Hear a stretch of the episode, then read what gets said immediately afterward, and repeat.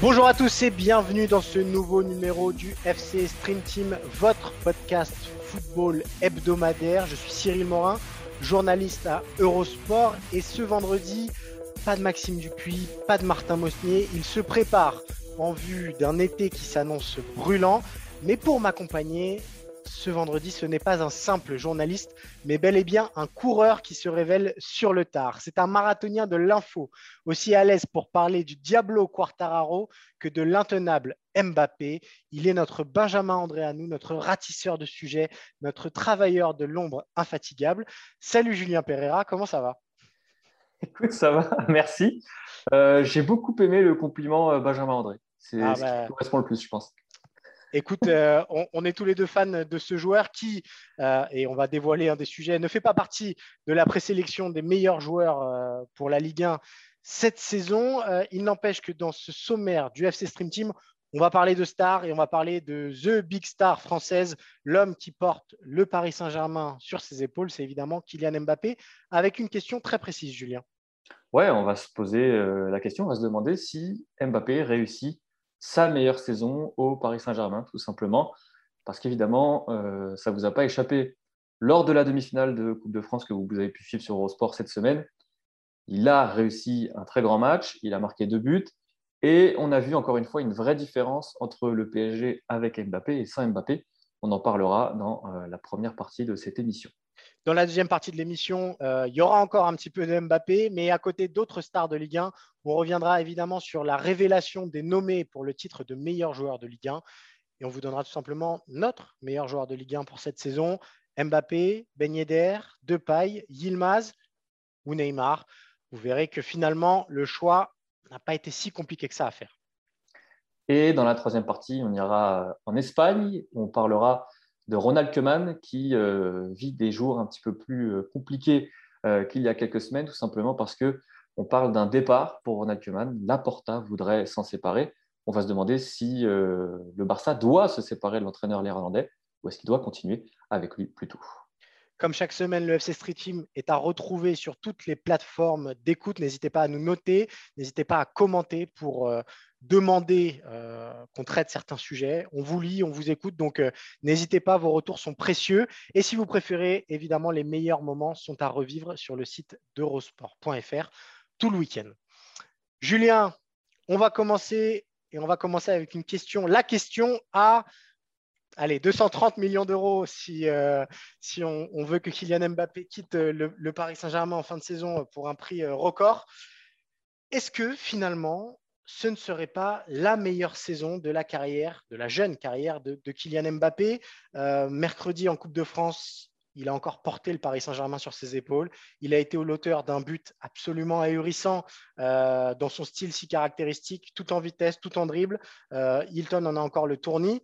donc voilà, c'est la question qu'on voulait se poser. Il est à 39 buts d'ores et déjà euh, dans cette saison 2020-2021. Euh, c'est son meilleur total statistique. Euh, il égale son total de 2018-2019, mais il a la possibilité de le battre puisqu'il reste encore deux matchs en Ligue 1 et un match cette finale de, Coupe de France.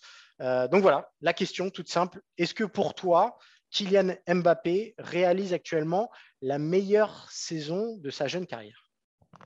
Bah, Statistiquement, tu l'as dit, c'est quasiment le cas déjà. Euh, maintenant, nous, on ne s'en tire pas qu'aux statistiques, mais euh, au-delà de, tout ça, de tous ces chiffres qui sont ahurissants, il y a une chose que, que moi j'ai beaucoup aimé dans la saison d'Mbappé, c'est premièrement sa capacité à tirer le PSG vers le haut, euh, ce qui n'a pas été le cas de toutes les individualités du Paris Saint-Germain cette saison. Loin de là. On, en parlera avec Neymar plus tard. Et aussi sa réaction finalement, parce que quand on regarde de près, sa première partie de saison n'a pas été étincelante. En tout cas, pas à la hauteur de, ce qu'on aurait pu attendre de ce joueur-là. On l'a dit, le niveau d'exigence avec lui, euh, pour lui, est beaucoup plus élevé que pour d'autres joueurs.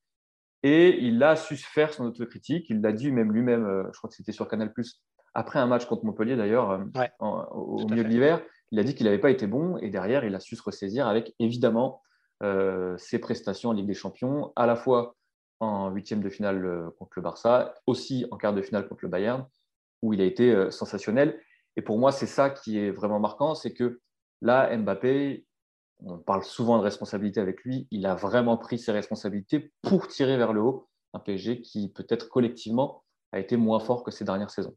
Ouais, c'est intéressant parce que c'est une saison finalement paradoxale, tu l'as dit. C'est peut-être la saison où il a connu le plus gros creux de sa jeune carrière, mais c'est aussi celle où il a euh, été le plus haut possible dans la plus grande compétition européenne, à savoir la, Ligue des Champions. On avait déjà connu le, Mbappé de, Monaco euh, euh, avec cette campagne fantastique jusqu'en demi-finale. moi, j'ai l'impression que c'est peut-être le troisième étage de la fusée. si on prend le spectre plus long de la carrière de Mbappé, il y a la révélation à Monaco. Moi, j'avais été, et quand on a parlé de, ce sujet avant l'émission, Julien, je t'avais dit que la saison 2018-2019 de Mbappé, post-Coupe du Monde, disait quand même aussi beaucoup de choses sur le personnage et le joueur qu'était Kylian Mbappé, à savoir cette confirmation et le fait que bah, il sort d'une saison où il est champion du monde, où il a déjà atteint le sommet, et il se remet dans le bain et il prend le pouvoir au Paris Saint-Germain. Et ça, ça m'avait beaucoup marqué à l'époque. Je trouve que cette saison, euh, ça l'ancre un petit peu plus dans ce statut de star. Euh, on, a, envie de dire montante, mais déjà complètement présente du, panorama euh, football international, et que bah, ça détermine un petit peu qui est aussi Kylian Mbappé. Ce que j'ai beaucoup aimé avec Mbappé cette saison, c'est peut-être plus ces dernières semaines. C'est-à-dire que quand les choses se complexifiaient, c'est là où il a brillé. J'ai en mémoire un match récent face à Metz où Paris va mal, et en fait, c'est lui qui prend les choses en main. Euh, face à Montpellier, c'est pareil. Euh, on a l'impression que c'est aussi le genre de joueur qui se magnifie quand les choses commencent à tanguer, euh, et ça, c'est intéressant. Voilà, on sait que Mbappé a été beaucoup critiqué, et parce que le Paris Saint-Germain est ainsi constitué ces dernières saisons pour une certaine facilité en Ligue 1, un certain confort dont il avait du mal à se défaire. sa saison en Ligue des Champions le prouve, et sa saison dans une Ligue 1 disputée montre que voilà, quand il faut compter sur lui, il est absolument présent. Euh, je trouve que sa saison se résume un petit peu à ça. Et on a aussi un petit peu vite oublié les conditions particulières euh, de la jeunesse de cette saison, avec cette blessure juste avant le Final 8, avec ce Covid euh, qui lui a fait prendre un petit peu de retard. Mais là, on le sent sur une pente ascendante qui va peut-être profiter à un homme. C'est Didier Deschamps qui doit se réjouir de voir un Mbappé aussi déterminant ces dernières semaines. Ouais, et ça, ça fait aussi partie de ses forces. la saison, elle a été compliquée pour tous les clubs et aussi pour tous les joueurs, euh, notamment pour le PSG qui a disputé énormément de matchs avec le Final 8 euh, l'été dernier. On sent dans les rangs du PSG qu'il y a une vraie fatigue physique, qu'il y a une vraie usure qui joue aussi sur l'aspect mental. On l'a vu, le PSG a beaucoup dégoupillé cette semaine, euh, ces dernières semaines. pardon. Et, Mbappé, c'est finalement tout l'inverse de ça. On sent que lui, il, il reste froid, il reste concentré, il reste mobilisé. On l'a vu en Coupe de France, on l'a aussi vu dans sa réaction au micro d'Eurosport après le match où vraiment on a l'impression que pour lui, euh, on est encore au milieu de la saison et qu'il y a encore plein de choses à jouer. vraiment, il a, il a réussi à garder la tête froide, à prendre du recul quand il le fallait, ça on l'a dit, euh, au cœur de l'hiver. Et donc pour moi, c'est ça qui est intéressant, c'est de voir que, encore une fois, on ne va pas sans arrêt faire le parallèle avec Neymar, mais c'est quand même important.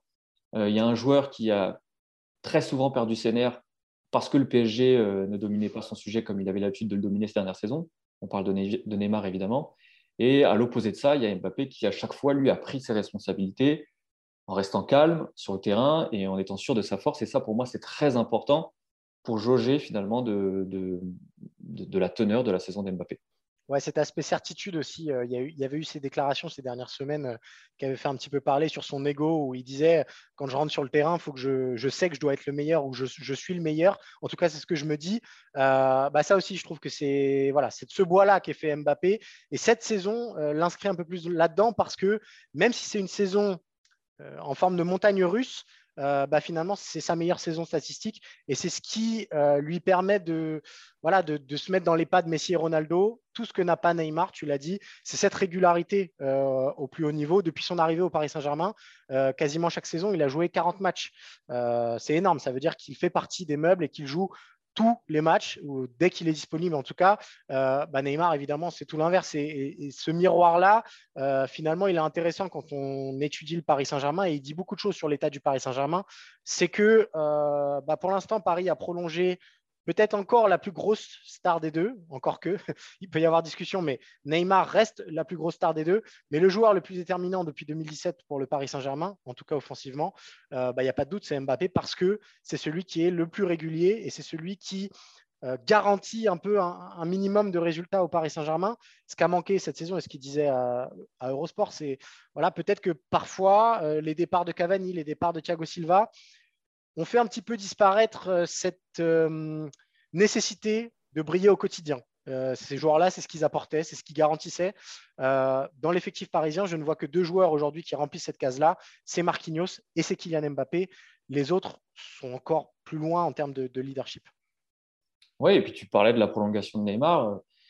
Je ne vais pas dire que Mbappé, euh, le cas Mbappé va être un problème pour le PSG, mais il va falloir commencer à se poser la question parce que Mbappé, aujourd'hui, il a un avantage sur Neymar, c'est que, un, sur le nombre de matchs qu'il a disputés, il n'y a pas photo avec Neymar de cette saison, au contraire, par exemple, du, du qui lui, euh, qu'il a disputé dans des conditions un petit peu difficiles parce qu'il revenait de blessure, évidemment, il a montré cette saison qu'il pouvait être plus clutch que Neymar, qu'il pouvait être plus important dans les matchs euh, coup près que Neymar. Et du coup, bah, ça lui donne des avantages encore pour négocier parce qu'il euh, a la légitimité de dire aujourd'hui, je suis le patron du PSG, je l'ai montré tout au long de la saison.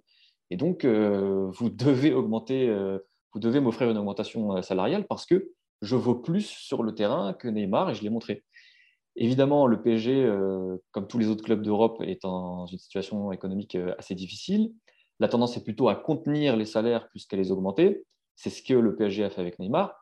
Est-ce que le PSG peut encore se contenter d'avoir euh, de, payer moins cher Mbappé que Neymar? Sur le papier, je ne suis pas sûr. Donc, ça va être très, très compliqué euh, sur les prochaines semaines. Ça, c'est sûr que non. De toute façon, si, Mbappé venait à choisir la voie de la prolongation, euh, vous pouvez être sûr qu'il sera mis au même niveau que, Neymar. D'ailleurs, c'est ce qui filtrait plus ou moins ces dernières semaines euh, dans la presse française. moi, je suis d'accord avec toi. Même, au même niveau, ça pourrait poser un problème. Ça pourrait poser un problème, oui, si on voit les choses comme ça. Après, je pense que les deux sont aussi conscients que euh, géopolitiquement parlant, dans la, dans la planète football, c'est plus intéressant d'avoir et Neymar et Mbappé dans la même équipe que de les avoir chacun euh, leader euh, d'un pôle, moins sûr d'être dominant en Ligue des Champions. Et c'est peut-être le vrai enseignement de cette campagne de Ligue des Champions, c'est que un duo Mbappé-Neymar, ça peut marcher sur n'importe quelle équipe, même peut-être l'équipe la plus impressionnante cette saison, à savoir le Bayern Munich, euh, bah, finalement a, baissé pavillon face à la puissance de ce duo-là.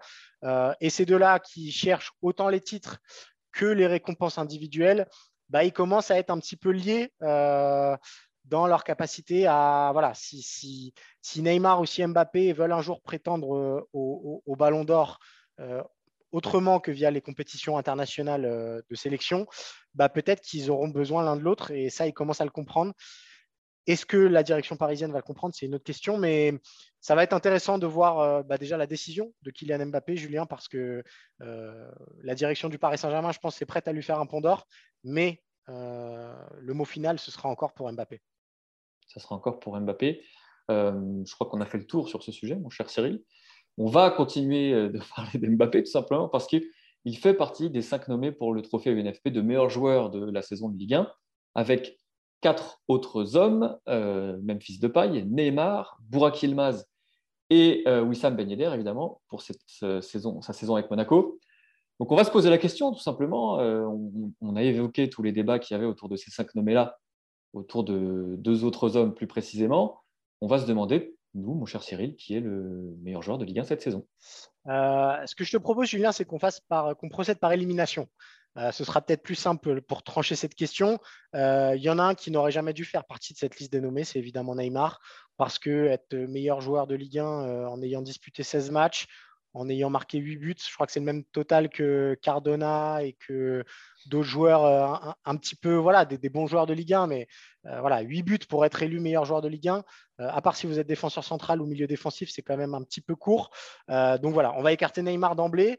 on peut écarter aussi Memphis de paille, Julien, qui mérite sa place pour le coup dans, les nommés, mais qui bah, symbolise très bien finalement la saison lyonnaise. brillant pendant six mois, un petit peu plus irrégulier pendant quatre mois, euh, qui revient bien sur euh, ces dernières semaines, mais c'est un petit peu court pour prétendre au titre de, meilleur joueur, euh, d'autant que dans ces stats, il y a aussi beaucoup de pénalties. Il faut les mettre, évidemment. mais voilà, peut-être qu'il ressort un petit peu moins de puissance de la candidature de, Memphis de paille. le cas Yedder, Julien, il a été un petit peu particulier à trancher. Oui, c'est déjà parce que ces dernières semaines, il n'est pas forcément toujours titulaire. Est-ce qu'il faut être titulaire pour être le meilleur joueur de Ligue 1 Je pense que ça peut aider.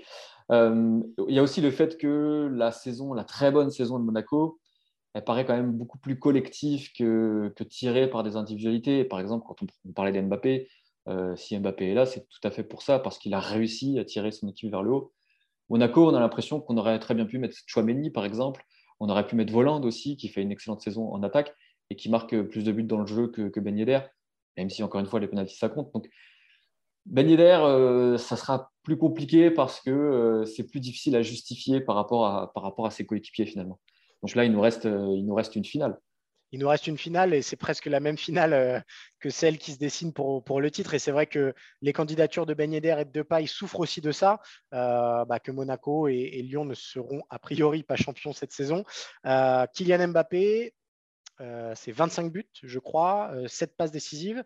Et Bourak Yilmaz, 15 petits buts, entre guillemets, et 5 passes. Normalement, dans ces moments-là, c'est un petit peu la prime à la statistique.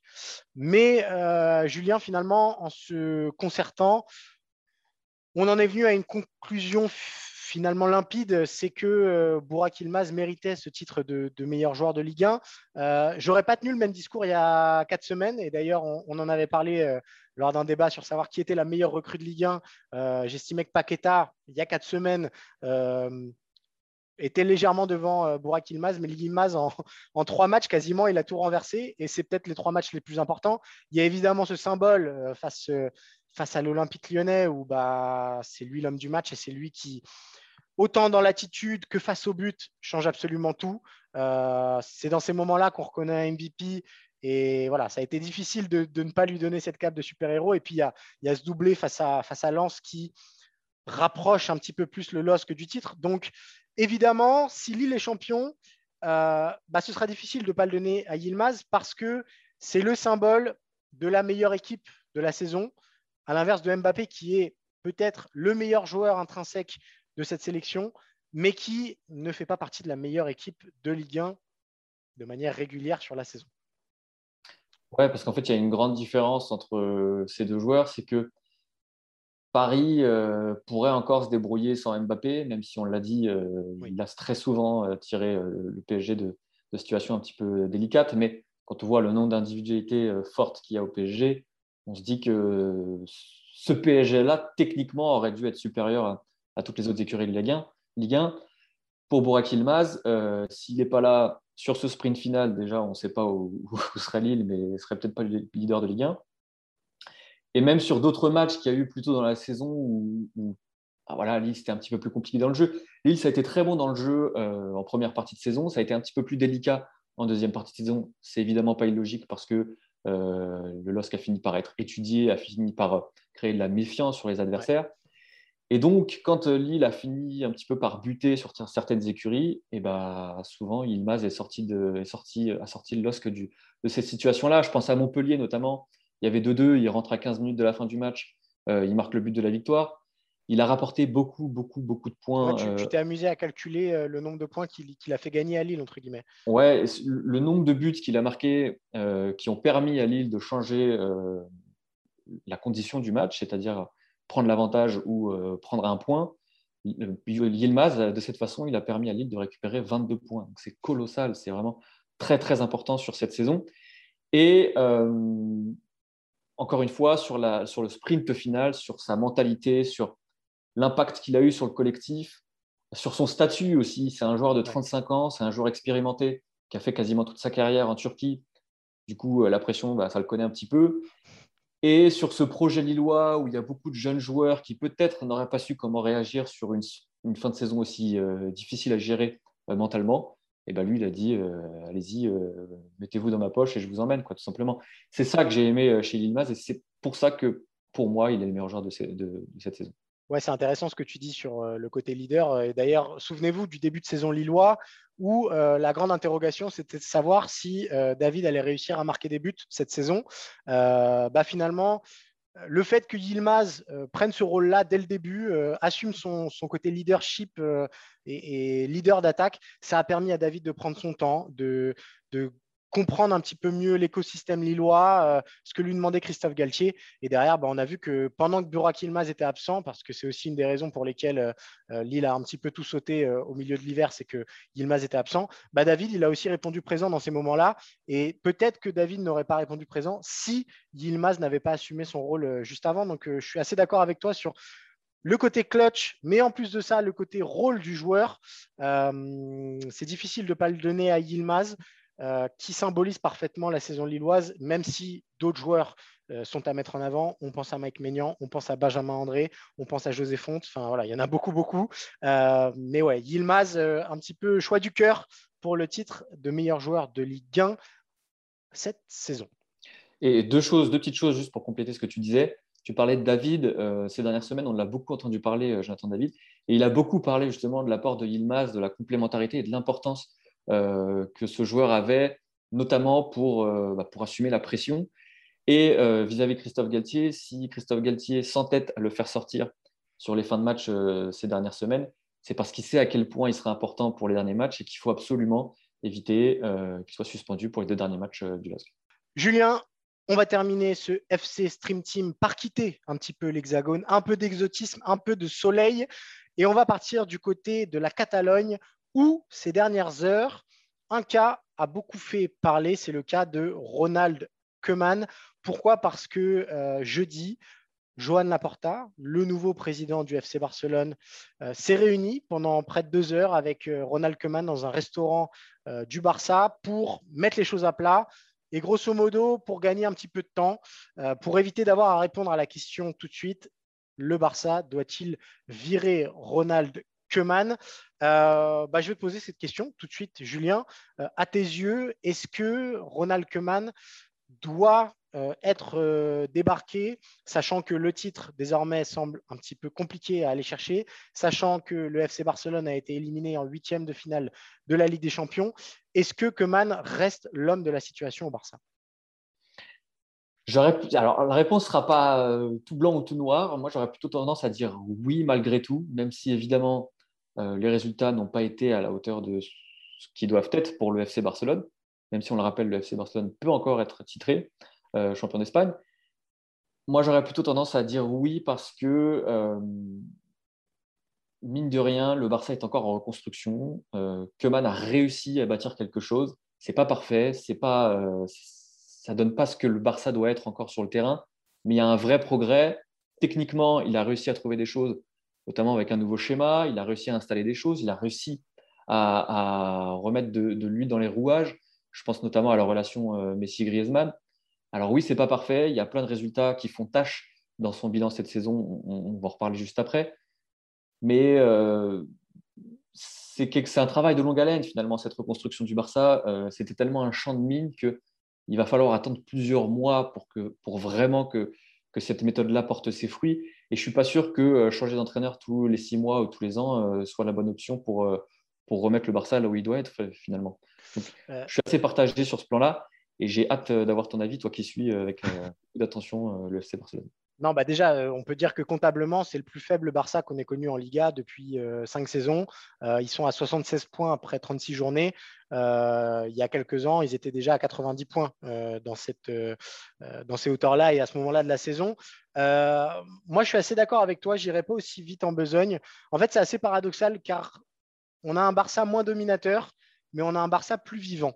Et c'est peut-être ça aussi que, que, que, que a réussi à faire. Il faut se souvenir aussi de, de, la passade Valverde où euh, bah, il ne se passait plus grand-chose dans les matchs du Barça. C'était beaucoup d'étincelles individuelles, mais euh, voilà, il n'y avait, plus, il avait plus vraiment de tests, il n'y avait plus vraiment de, de, vie, tout simplement. Là, Ronald Koeman, il a réussi ça. Alors, il a pris du temps euh, pour le faire. Il a essayé plusieurs systèmes. Certains allaient, certains n'allaient pas. Il a tenté beaucoup de choses, il a mis des jeunes, euh, mais mine de rien, ça a donné un Barça vivant. Alors, il se passe des choses quand on regarde le FC Barcelone. On a pris parfois un pied euh, assez jouissif, on va le dire, euh, quand sur certaines actions, quand Griezmann et Messi notamment s'entendaient bien. Fatalement, ça va tout de suite beaucoup mieux. Il faut se souvenir aussi que que Man il est arrivé dans un écosystème très compliqué avec Bartomeu qui choisit de partir, l'élection de la Porta. Donc, c'est pas l'homme de la Porta, mais à mes yeux, la Porta ferait peut-être une erreur de ne pas lui donner une chance pour la saison prochaine. L'autre erreur que la Porta ne doit pas faire, en revanche, c'est de le priver, entre guillemets, de vue sur le marché qui va s'ouvrir. Euh, et évidemment, on pense là à, la rumeur euh, Memphis Depay et Sergio Aguero. Sergio Aguero qui a annoncé très proche du FC Barcelone et qui est, on va pas se mentir, le choix de, de Joan Laporta et de Lionel Messi, euh, tandis que Memphis Depay a assez peu de courtisans en interne, mais dispose évidemment du choix de Ronald Koeman. si j'étais Laporta, j'essaierais d'écouter un petit peu Ronald Koeman et, d'écouter les doléances qu'il a pour, pour, son effectif parce que, euh, mine de rien, ça peut l'aider. Et on a vu cette saison qu'il a fait aussi l'impasse sur des joueurs dont il a estimé ne pas avoir besoin. Je pense à Pjanic, je pense à Ricky Puig. Alors, il y a des choses qui ont été mal faites, très clairement. Mais Ronald Koeman a redonné de la vie au FC Barcelone et ce n'était pas si fréquent que ça. Il n'empêche qu'il y a quand même, euh, Julien, le bas blesse à un niveau, c'est qu'on a l'impression que ce Barça, c'est toujours et presque systématiquement raté au moment où on l'attendait au tournant. Oui, c'est de toute façon, euh, quand on parlait de tâches sur le CV, en tout cas sur la saison, c'est à ça qu'on pense. C'est au match retour contre euh, le PSG, euh, c'est au match aller pardon contre le PSG, c'est aux deux classicos contre le Real, c'est même aux confrontations directes contre les équipes du top 4 en Liga oui, effectivement, tout ça, c'est des ratés. Euh, on peut aussi se dire que euh, contre le PSG, au match retour, euh, ça se joue à pas grand-chose et que si Messi marque ce but juste avant, juste avant la pause, ça change tout. Il y a aussi ce match beaucoup plus récemment, sans parler de choc, mais le match face à l'Evente. Oui, où on a l'impression que le Barça fait tout pour ne pas aller chercher ce titre. Effectivement, tout ça, tout ça est assez frustrant et tout ça joue largement à la défaveur de, de Keman. Moi, je j'ai plutôt tendance à penser que ça fait partie du processus de renouveau, du processus d'apprentissage aussi pour, des, pour certains jeunes joueurs qui sont en train de, s'installer dans l'effectif.